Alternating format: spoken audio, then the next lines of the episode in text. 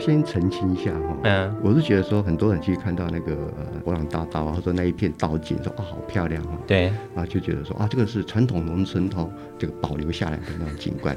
不是，我我我很不喜欢听到这样的论点啊，我是觉得说你忽略了当地人哈，他其实也要生活啊，嗯、对不对？他们其实也经过很多的努力，才能够保持像一片哈没有电线杆、没有视觉障碍的景观。嗯、欢迎光临。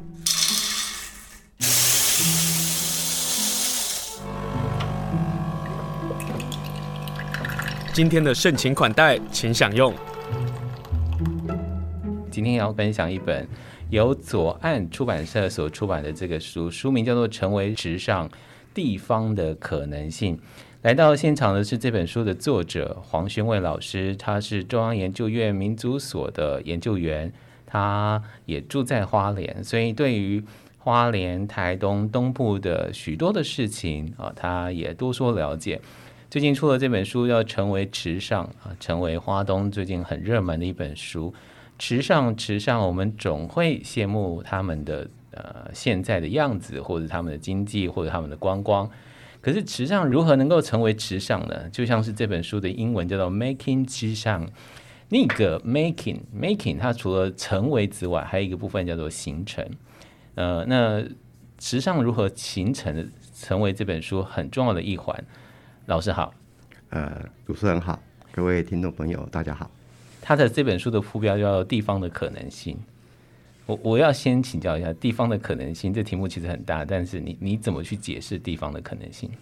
我想我一个出发点就是说，哈，时尚会变成今天这个样子，一定是历史发展啊，这个长期这个呃地理条件、国家的治理跟地方人的努力。交错影响的结果啦，那这个过程里面其实是有一些结构性的因素，也有一些是那种偶发的啊，或者说我们说的那种机遇哈，会突然有些现象出来，哎，才会让它变成这个样子。嗯，所以一方面在解释说慈善变成这个样子，它其实也是很多可能性的一种，哎，它不是说必然一定会这样走啊。而另一方面就是说。其他地方，你看到慈善那么成功，你要去模仿它，或者想要学它，其实我是觉得也大可不必。嗯，每个地方都有每个地方的地理条件，有它的那种人群的结构哈，有它的那种这个历史的那种比较特殊的地方。嗯哼，那怎么样发展会更好？其实就有它的可能性。嗯，我会觉得这个地方就回到我。刚刚主持人问的，我是觉得我在总结的地方有在谈，嗯，其实没有必要复制池上啊，对不对？所以你出一本《成为池上》是并不希望我们成为池上，没错。第二个池上，没错，因为我觉得这是完全不是我的意思。嗯、我的想法就是说，池上它今天会这样子，有它的独特性，对，包括说它的地理条件哈，它就是。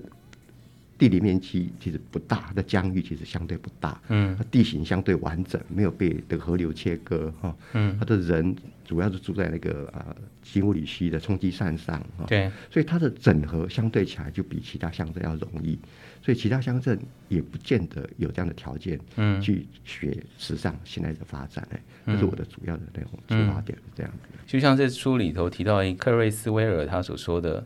时尚之所以成为时尚，它有个有意义的区位啊，包括了区位、场所跟地方感几个基本的面向。那在成为池上当中，就会来一一来解释。就还是要强调的是，这本书并不是希望让大家想象自己的乡镇、自己的地方成为一个池上，而是回头去想我们如何看到我们自己啊，我们到底是谁？在池上啊。我要不是因为呃现在是住在花莲，所以去池上比较方便。我对池上永远还是处在一个羡慕的。可是几次去了池上之后，或者是我们在做节目，我们就会发现说，哎，池上有原住民，嗯，这个事情是我我自己有点惊讶的，因为他们并没有浮出那个原住民的那个被讨论的行列当中。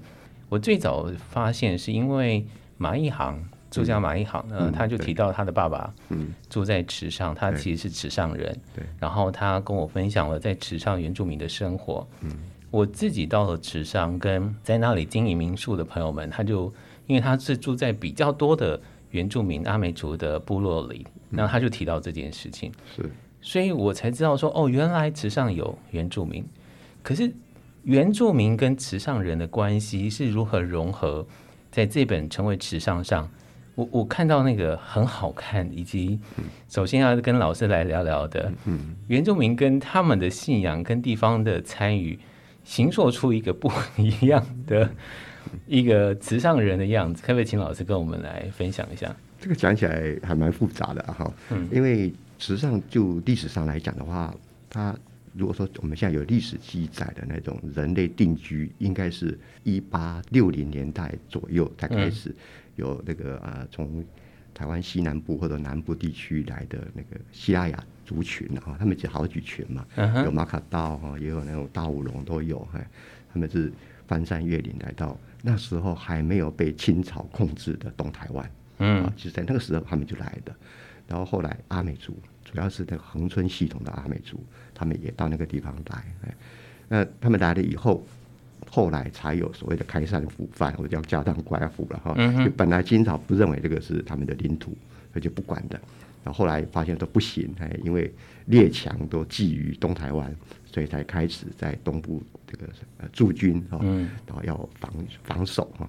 所以池上也有一个新开元那个地方就有驻军，哎，是这样的背景下，汉人哈或者说其他的那种人群才慢慢到这个地方来，所以。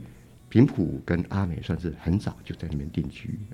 那以目前来看的话，这个阿美族大概在池上的人口大概在百分之二十左右，还比例还算相当高。然后这个平埔族相对起来，他们可能因为他们这个接受汉人的那种文化哈比较多，然后他们认同上也相对的就比较式微了，所以平埔就没有那么凸显了。但是最近几年也有一些活动。因为乡公所他们也希望说，也许为了发展观光吧，他们是希望有办平埔夜祭，所以大概我记得大概三四年前，乡公所的资助下，也有好几次的业绩，会这个在池上啊被这个啊很多人看见。我我发现池上的有一些汉人，他说哇。我还不知道这边还有平埔族哎，嗯嗯、这个对地地方还是有一些影响啊。汉人哦，就是汉人呢，嗯、做生意的人，嗯、他们也会去看呢。所以我觉得这个也蛮有趣。那平埔他原来的那个四湖的信仰，那也是这个过程里面，慢慢的就被汉人的那个宗教哈所吸纳过去了。因为原来他们有那种呃从西部带来的那种四湖的那种信仰，就是他们的老祖啊或者太祖。嗯，但是。跟汉人的接触过程里面，可能就有一点汉一般的说法叫蒙羞的信仰，因为会觉得说汉蒙羞蒙羞有一点说不好意思，啊啊啊对，会觉得说啊，我这个有点不好意思啊，就他们这个这个闽南语叫做“壁卡混”，就放在角落的 房屋的角落的，所以就有一点脚物货，哎对，然后就就就有一点被瞧不起的那种味道，所以。大概一九五零年代、六零年代，这个就慢慢的就不见了。嗯、他们有些时候就放水流掉。那有一些呢，他就说他们的湖哈、哦、被汉人的那种呃像神奇，比如说妈祖啊或者观音收服，嗯、变成观音的部将啊，所以他的四湖就升座啊，他就从这个地上变成在这个厅堂的那个神桌上，对、嗯，就变成有一个湖在那边。嗯，那有些还会在上后面写说太上老君，我觉得这个也是一种。有一点掩盖啦，就是说，哎，我是汉人的宗教，哎，可是事实上他们心里也是很清楚，他们认同还是有我们的老祖信仰，对不对？到现在还有，现在还有，可是这个很少了，还对。那可是另外一种，就是我刚刚讲的被观音收，或者是被被那个佛祖那个收服哈，他就变成部将以后，他会这个呃有故事去讲说他们是怎么的修炼过程，太祖也变成一个这个。汉的民间宗教的一个一环，嗯、哼所以呃，也慢慢的就变成神格化哈。那甚至说它有神像出来了，就是就是那种呃，不是湖哦，它其实是有一个人形化的那种神像出来。哦，这个是平埔族的样子，所以这个也跟他们那种呃认同比较示威哈，我觉得有一点关系了。那阿美族，阿美族就呃比较不一样，他们从恒春那个地方来的时候，他们就已经带了一些他们传统的信仰跟汉人的信仰。已经有一些拜土地公了，因为在、哦、在这个南部地区已经跟汉人接触已经蛮多了。可是那时候那种阿美族的信仰，包括说吉嘎哇塞，嗯哼，还是在，哎，他们有那个绕啊，就那个竹簪哈，也还是有哦，在早期还是有。但是我会觉得说比较大的转变，我一开始的时候不是很了解为什么阿美族会在那个呃一九三零年代的大概比较中晚期吧，一九三七年左右，大量的接受耶和华见证人的信仰。嗯哼嗯哼，我当时不太了解，因为呃统计上是讲说，大概在那时候就开始，然后呢，大概在呃这个二战结束以后，大量的哦就是接受。有一段时间，大概六零年代，大概七成的阿美族是信耶和华见证人，基督教的。对，因为基督教的一个派别，它其实是比较特别的一个派别。嗯哼，那他们有比较多那种呃，一般基督徒比较不容易理解的，就是说他们拒绝当兵，哦，他们也不接受人家的哦，我知道那一派的那一派，对对对，他是算是这种比较特殊的一个派别。嗯哼，那后我后来发现说，我要了解这个现象哈。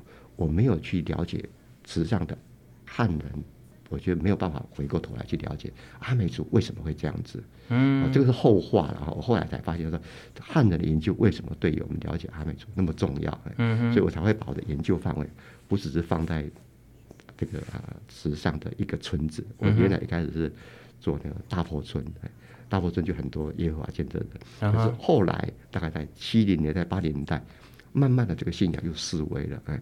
啊，接受汉人宗教的又越来越多。对，这个这个转折是让我觉得很神奇的地方。哎，就是如果就花莲这里的阿美族，大概信仰大概是天主教，可是他们那里为什么会信仰是基督教？然后又从基督教转到信仰类似道教的形式。哎，我我曾经有写过一篇文章，用英文写的，在那个呃。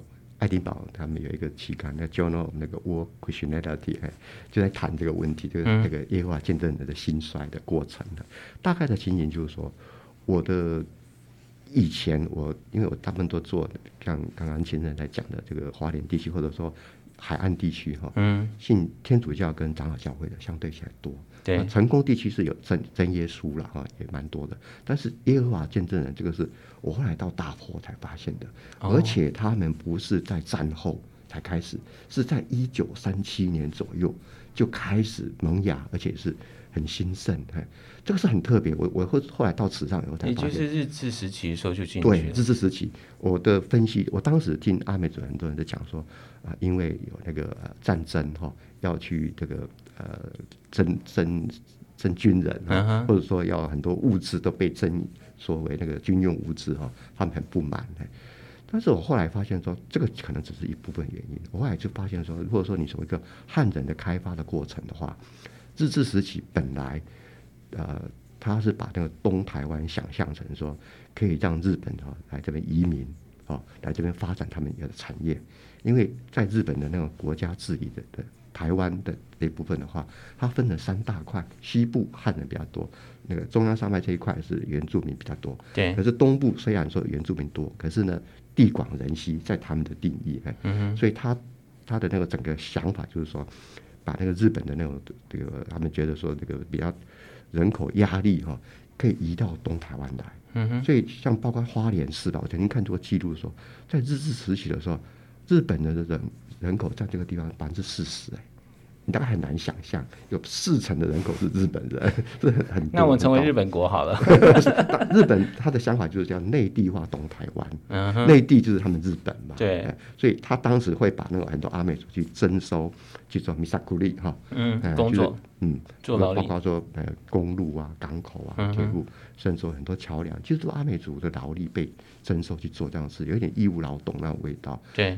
那。其实，在这个过程里面，又把那个原住民的土地限缩，啊，就是说你的宅地可以多少哈，你的耕地可以多少哈，那其他的东西都是国有地，这也是东部国有地那么多的原因。嗯嗯，那在这个过程里面，他就让日本的财团可以进驻，啊。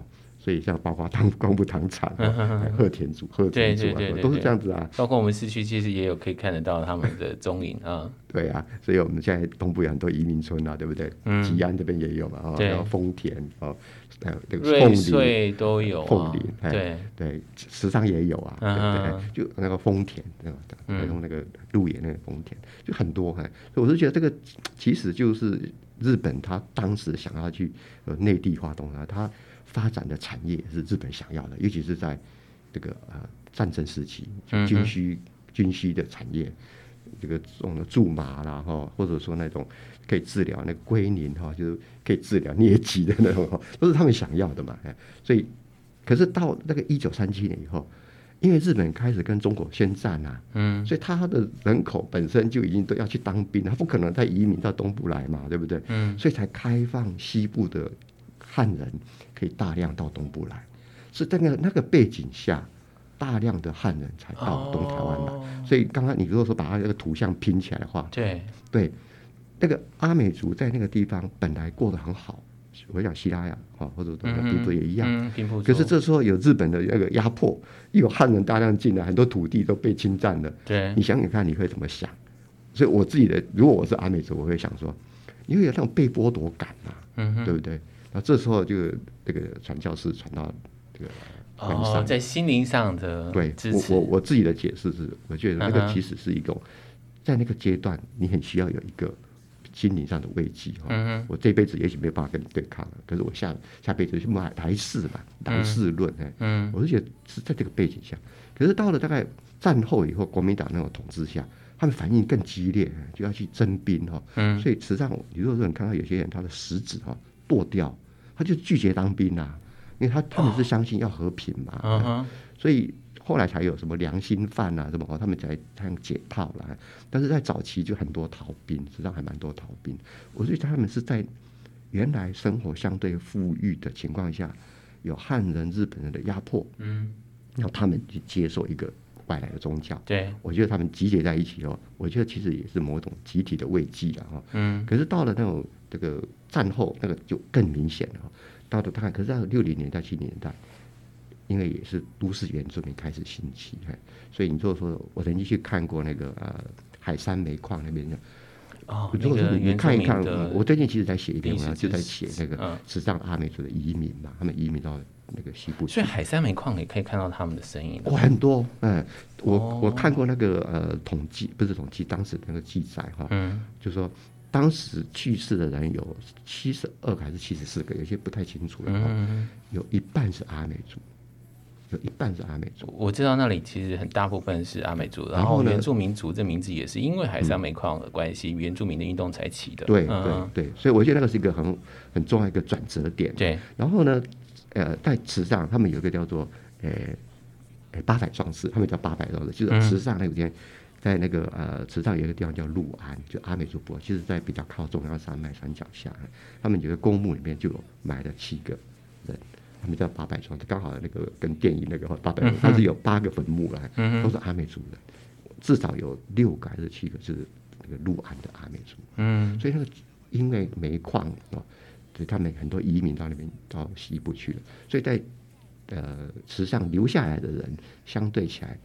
那个比率哈，嗯，这个信那个呃耶和华见证人的比率就相相对就稀。可是后来他们就改信了道教，然后反而融入了这个慈善人。对，我我会我会觉得说这个哈跟刚刚在讲说那个人群的互动有关系，因为到大概六零年代七零年代，其实整个台湾的社会然后经济开始发展，对，然后你留在池上的人，其实某种程度他们的经济条件都好的。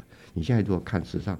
有些那种米王哈，就是那种得得到全国这个稻米冠军的哈，或者说他自己经营那个碾米厂，碾米厂对呀、啊，也有啊，所以他们其实相对起来也有一些这个当公务人员的哈，他们其实生活条件其实不错，会留在那边的其实相对起来是不错的。嗯，然后这些人跟汉人的接触过程里面，可能慢慢也就是说紧张关系是淡化了。对，那当然也后来有一些从外地再回去的人，然后。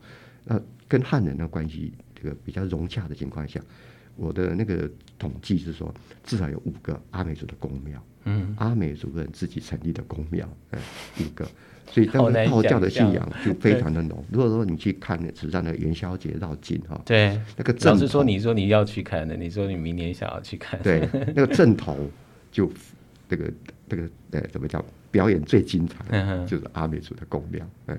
所以他他在这个过程里就他们把那个移离性，把那个那个记忆的那个活力放在对。元宵活动上，元宵绕境活动上。是是，对啊。所以我是觉得在这个过程里面，慢慢的那种呃，这个他们就纳到这个大社会。可是在这个过程里面，我是觉得说原住民在那个地方的那种影响力，相对起来，因为汉人已经占主流了嘛，嗯哼，所以你说说在最近二三十年那个发展，基本上还是汉人在主导，那这个原住民相对起来就比较居于弱势。我觉得这个是大体的趋势这样。嗯、那最近几年，因为乡长他本身是学社工出身的，嗯哼，他觉得说应该照顾这个弱势，哎，对，所以他会有一些那种经费上的补助，或者说他们这个。精神上的支持啊，就鼓励说，对各个族群都能够继续保持他们的文化。所以阿美族他们也创造这个叫双冬丰年祭，就除了夏天有丰年祭之外，冬天就过年期间也有一个丰年祭。因为他说现在就是一年种两季的稻子嘛，对，对不对？对。那冬天再办一次，这个天气凉爽。这个穿竹服的时候也比较舒服一点，这样。我看到成为池上这样描述，我都觉得还蛮可爱的。嗯，好，今天跟大家分享呢，是由左岸文化所出版的书，叫做《成为池上地方的可能性》。呃，我我自己觉得啦，就是花莲县政府的官员，然后各个的乡镇的长官们都必须要看的一本书，并不是希望你们读了之后就想说，那我们可不可以成为池上？不是，而是回头爬书。我们为什么成为凤林人？我们为什么成为吉安人？我们为什么成为花莲人？我们为什么会成为丰滨人？像这样的一个议题，才是真正要讨论的事情。讲到了池上，今天访问的是黄宣伟老师，他是中央研究院的研究员。讲到池上啊，就要讲讲大坡池这本书好看哦，是来验证我对于池上的过去的认识或者是误解。大坡池的成功。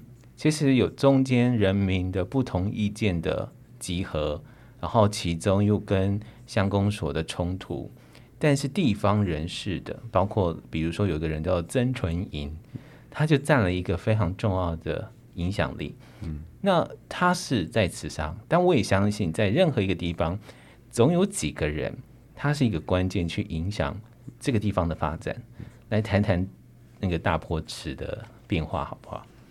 呃，曾纯银，嗯，在池上很多人都叫他这个大姐大，哎，大姐大，大姐大，姐大他的确是在呃这个早期在社造的时候很重要的一个人物啦。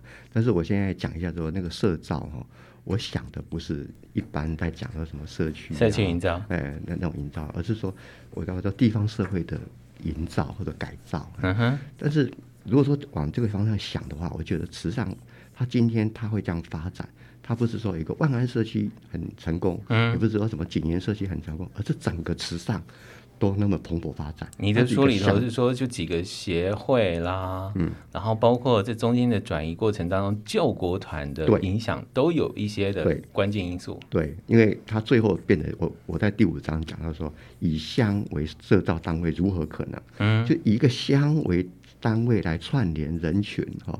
然后来改造这个地方社会，嗯，我会觉得说，一九九零年代，啊，救国团跟社教站扮演很关键的角色。嗯，那这两个以前都会被人会认认为说是公家的单位哈，可是我们现在回想，就是说，在做社造的时候，很多人都会讲说，你要去推动很多事情哈，很容易被当地人闲言闲语，哎，说啊，你是吃饱太闲吗？哈，啊，你有得到什么好处吗？你要竞选吗？等等的。对。可是如果说你是哎，我是替公家做事的，那是公嘛，啊，公跟私的观念，我我是因公来做这样的事情。而且老师在谈公这件事情是很好玩，嗯、你谈的是那个公众的公，对，一开始在谈这个事情，也就是说，慈上的发展有一个很后面的一个很很大的一个基础是，大家对于公众事务公这件事情的接受度，嗯，或者是参与度是很高的。对，嗯，啊，这个就。跟我在谈他的早期的发展，包括说那个元宵绕境哈，它其实是已经把很多地方的人串联在一起，所以它已经有一个基本盘哈，就是在历史发展过程里面，以汉人的民间宗教为基础啊，在五零年代、六零年代就慢慢形成一个以乡公所的辖区为范围，这个对那个模式就出来了。可是到九零年代，因为有救国团跟社教站啊。这样的一个组织。Uh-huh. 救国团它是一个很好的那种，它有勋奖制度哈，就是说你如果说这个当志工你做的很好，uh-huh. 你就会给你一些鼓励。那社教站是因为那个呃这个社教馆有固定的经费，每年一开始然后五万六万嘛，后来有提高，所以就是国家的政策之下，希望能够推动各个的透过这些、嗯、呃社区的发展协会来推动社区发展。对，嗯、那在池上就刚好这两个单位都是由曾纯银曾大姐她来这个担任负责人、嗯。之前这两个组织都存在，在那个当地都存在，可是。它是分开来的，对，它并没有被连接在一起。嗯，可是九零年代配合那个台湾的社造，就这个非常巧哈、哦，就是这个曾大姐她同时担任这两个单位的那种负责人。嗯哼，然后她她本身又是她祖父就到那个那当地去了，她祖父是那种在日治时期就当地方官员。嗯哼，然后也当过那个官派的乡长，可是因为二二八才下台，就是以前说的士绅。对，嗯，那他家里也是算家境也很好，所以可是因为二二八，他们家就说我们发誓不再搞政治。嗯，可是他们又对地方事务很感兴趣。这个曾大姐就是这种典型的人物，她是国民党员，可是她说她绝对不不不竞选，因为她她祖父那个立那个哦，让她有很深的阴影。可是她很很热心，她又在那个卫生所担任那个家计员哈，所以到处去串，所以认识很多人，那就所以也有当地啊，本来就当地人，包括阿美族也有参加他的那个组织啊，也有现在的乡长，他其实是。因为考试，然后到池上乡公所啊工作当社工，然后也有小学老师啊，这就是就我说八方这个风雨会会池上，就很多人在那边就团结在一起，就开始带来很多新的观念。所以刚刚在讲的大波池，我觉得最重要的观念就是那种生态生态保育的，对，是那个时代社站社教站的那种理念，他想要社教。社会教育的那种理念，对，因为这样方式就带到池上去，而且变成很多人的共识。所以一开始政府的那种立场是在东部想要发展观光，对，所以大坡子他们想要把它变成一个有点类似那种菲律宾的那个新，不不是菲律宾是新加坡的鸟园，哎，他想要变成游乐区，所以它有那种什么游乐设施 哈，然后呃很多，还有那个很美很美的大门，他们认为很美的大门，对对对对，对，对，对。然后后来后来当然就因为这个。九二一哈，就就就停摆了，工程就停摆，而且最那个严重的就是说，那个地方是一个断层嘛，你知道说池上有断层，所以它很多水泥化的工程就会龟裂哈，它就是没有办法用哎，所以就因为这样，它工程也停摆。然后这时候刚好那种这个呃民间的那种力量开始集结，嗯，本来乡公所想要去发展那种观光化的，这时候就变成说有点难，那怎么走呢？这个当地民众他们想要。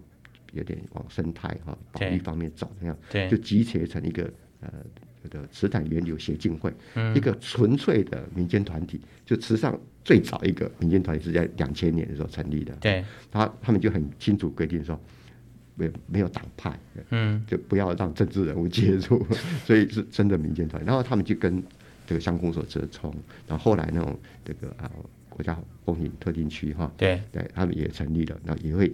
有什么样的呃建设，也会去征询他们意见，慢慢慢慢的才往现在的方向，就是说国家级实地发展，而且是这个过程里面，我是觉得说，当地的民众他其实跟政府的之间其实有蛮多的那种呃互动的关系，才会形成今天的结果。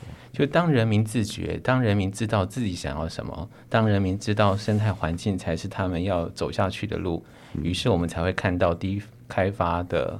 大坡池，于是我们才会看到这么多的观光客才会做到，才会去那里。对，以前说要做发展观光，说要大兴土木，可是当你不大兴土木的时候，反而让更多人愿意来到池上。对，愿意来到池上，还有一个部分一定要谈的，在池上，这也是我耳闻已久的，叫做电线杆事件。嗯，这个电线杆事件又跟。好像又跟池潭源流血金会 又有关系。嗯，电线杆事件实在是太好看了。各位，肯请老师跟大家来介绍一下，这一样是从人民的汇集，人民清楚自己想要什么所做的事情。我先澄清一下哈，嗯，我是觉得说很多人去看到那个呃那个这个博朗大道啊，或者那一片道景，说啊好漂亮啊、哦。对。然后就觉得说啊，这个是传统农村哦这个保留下来的那种景观。不是。我我我我很不喜欢听到这样的论点呐、啊。我是觉得说，你忽略了当地人哈、哦，他其实也要生活啊，嗯、对不对？他们其实也经过很多的努力，才能够保持像一片哈、哦。没有电线杆、没有视觉障碍的景观的、嗯，包括到现在，他们还在拉扯的。对对，对，对，所以我觉得这个里面就有太多人的因素。嗯、那那个地方讲起来最早就刚刚有讲过那种断层嘛，它、嗯、其实那个地方本来是相当低洼的。哦，它其实是其实不适合人居。它这个下大雨，他们那边原来是会积水的。哦，所以是在这种情况下，他们其实是后来的。那个人哈都住在那个海岸山脉的山脚下，嗯、那边就是田嘛。然后如果说这个下大雨，那就让它淹嘛，就是这样子。那到后来就因为有一个福建，福建就跟当地的有一个啊平埔族人，我觉得蛮重要，叫王明进和书上有讲，有我觉得蛮重要的一个人物。他其实是他捐地哈，弄一个福郡，让那个呃新屋吕溪的溪水哈进到那里去？可以可以就。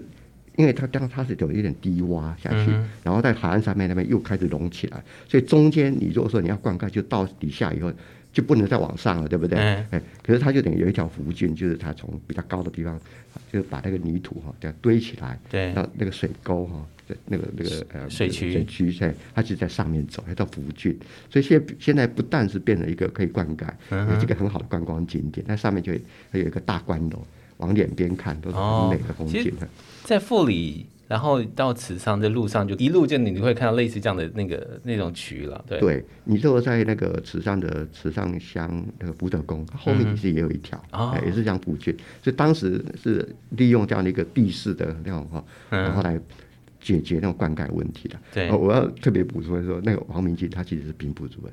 他对地方的贡献就非常大。嗯嗯嗯嗯。那我们现在回头再讲那个福建，他不不是福建，就是那个呃电线杆电线杆事件。嗯。这大概在两千零几年吧，我我书里面有讲，哎，他开始就有人想要在他的那个资材室哈，嗯，设那个呃要要用电，所以开始已经列起一些电线杆的。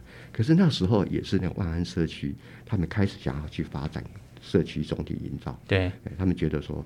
他们要发展那个跟生态旅游哈，然后他们也种稻，对不对？这个其实都是双重的经济效益嘛。对，又有那个稻米的收入，又有那种观光。哎，那你电线杆一设起来，那个整个景观就破坏了。嗯，所以他们是极力反对。那可是观光他们反对是没有用的，哎，因为这个呃申请的人他是合法申请。然后可以，他们就想尽各种办法哈，就刚刚在讲那个，我看书里头都如何能够想尽办法，然后去阻挠这件事情，我觉得挺可爱的。对，所以就就动员了很多，因为那个他得是有两方。两个方向，从海岸山脉迁电过来也可以，从那个呃中央山脉这边迁电线过来也可以，嗯、对不对？那地主也是想办法，可是当地人就想尽办法去阻挡他，所以这里面会牵涉到电电电力公司哈，牵涉到那个乡公所哈，牵涉到很多这个地方的民人民众不同的那个发展协会，对，而且当地民众还是有某一种共识说。我们希望保有现在这样的景观，嗯，不要去破坏这样的道景。嗯，我觉得是这样的情况下，那电线杆才没有被设立起来。嗯，然后过去的那个故事大概在二零零三年的时候所产生的，但大家可以想象嘛？电线杆没有了，现在有太阳能发电的问题。对，那这个也是池上乡现在也要在面对的问题。对。这个也是最近所所发生的，我就一路在关心。嗯，那时候我看到那个太阳能发电的时候，我就对于乡长的意见啊，嗯，我就对乡长是负评的，啊，负评就是觉得，哎，他好像不像是过去的池上乡的乡长做的这么好。但是成为池上这本书，就特别抓出他的故事来讲一讲。我我觉得张尧成，嗯，他是一个很有意思的，包括您刚刚提到了，他开始注重在当地的原住民的文化的需要，或者是生活上的需要。嗯，乡公所在对于一个地方的发展占了多大的影响因素？我觉得说像池上的例子哦，可能不能跟其他乡镇比啦，嗯，因为其实是不太一样的情况。对，那这个乡公所，这个现在的商乡长，他从呃，我记得好像八八年还是八九年就到池上去，从基层员工做起啊、哦。嗯。所以包括说那个池上乡志的编纂，嗯，哦，他也是投入很多哦。然后像那个，他也当过那个托儿所的所长哈。对。然后这个呃，像大坡池要去整治，他也花了很多的心力。他那好像记得他是救国团的那个呃。应该是主委还是什么的？还请问人家的救国团可以做这么多事，我们的救国团到底做了什么事啊？所以他们他们到现在那个救国团是很重要的团体。然后他就比如说，呃，元旦升旗是救国团在主办的，类似这样子。那我是觉得他某种程度他是在能够反映地方民众的需求。像刚刚在讲说那个呃光电那个事情，我我相信我知道有些人在当地会希望说完全没有。光电对啊，在池上完全没有光电。第，我们花莲也有面对这个问题。对，嗯，对，我看，但是我觉得香港或者说那一次他们在那个后火车站附近，他们那边呃开会说明会的时候，嗯，我听大多数的民众的发言还是希望说，我们不反对广电，但是要种在适当的地方。嗯，所以他们最后我不晓得书里面在什么地方，最后也写，他们就后来就选择新屋里西畔，哎，新屋里西畔。有一个垃圾掩埋场，一个旧的人少的地方。对对，那他们的想法就是说，就是我们现在很习惯嘛，，not in my backyard 哈。嗯我要好的，可是我不希望这个垃圾在我家。我这其实他他们现在已经有这样的想法，就是说，尤其是台湾，我们现在在那种这个呃后疫情时代，或者说那种这个俄乌战争好了的威胁下，哎，我们一个地方，我们怎么样能够自给自足呢？能源自主也很重要啊，哦、对不对？对，粮食自主也很重要，啊对不对？或者是我们之前的那个鸡蛋的问题，蛋农的问题，也是打着就是鸡蛋自主的这个口号。对，嗯，就是我们怎么样去达到一个比较好的说，呃，协调吧，哈，然后解决这样的问题呢？因为我们不可能不吃蛋吧，对不对？我们不可能不要用电嘛。嗯、可是你不能说都不要在我家，我觉得这样其实也未必是最好。要怎么解决？我觉得那个的确是需要在公民社会很需要去讨论，嗯、这个也是我在最后面有在提到那个鳖溪的治理经验，我这边讲谈的很少。我我有一很少，你这段讲的很少。我我因为鳖溪又牵扯到富里，对对富里哎，所以那个地方我是觉得那个呃鳖溪有阿美族嘛，嗯，嗯，然后他们也在那个莫言他们不在参加说那个鳖溪的那种治理，有有，我觉得那个其实是很好的例子，嘿，对，就是怎么样。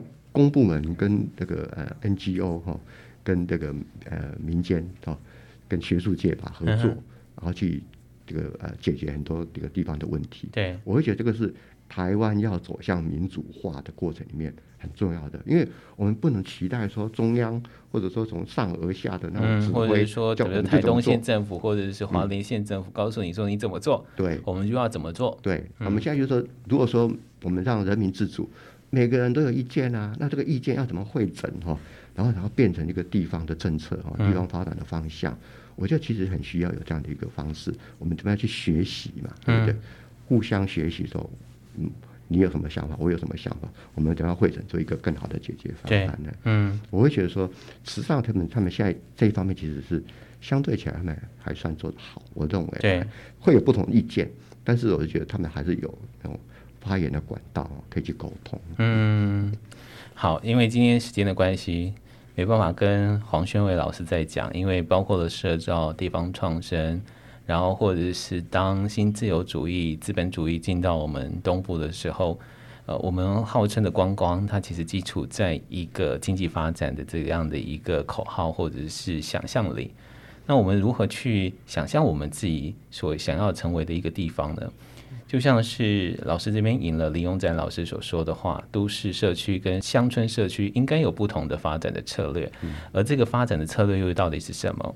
希望大家能够看看这本书，成为池上，然后去从许多许多的他们的例子，回头看看我们是不是也有像这样的人，像这样的故事，我们又如何成为一个花莲人，如何成为一个吉安人，如何成为一个秀里人？那绝对不会是。一个口号而已。今天非常谢谢老师介绍他的这本书《成为池上地方的可能性》。老师，谢谢，谢谢新生。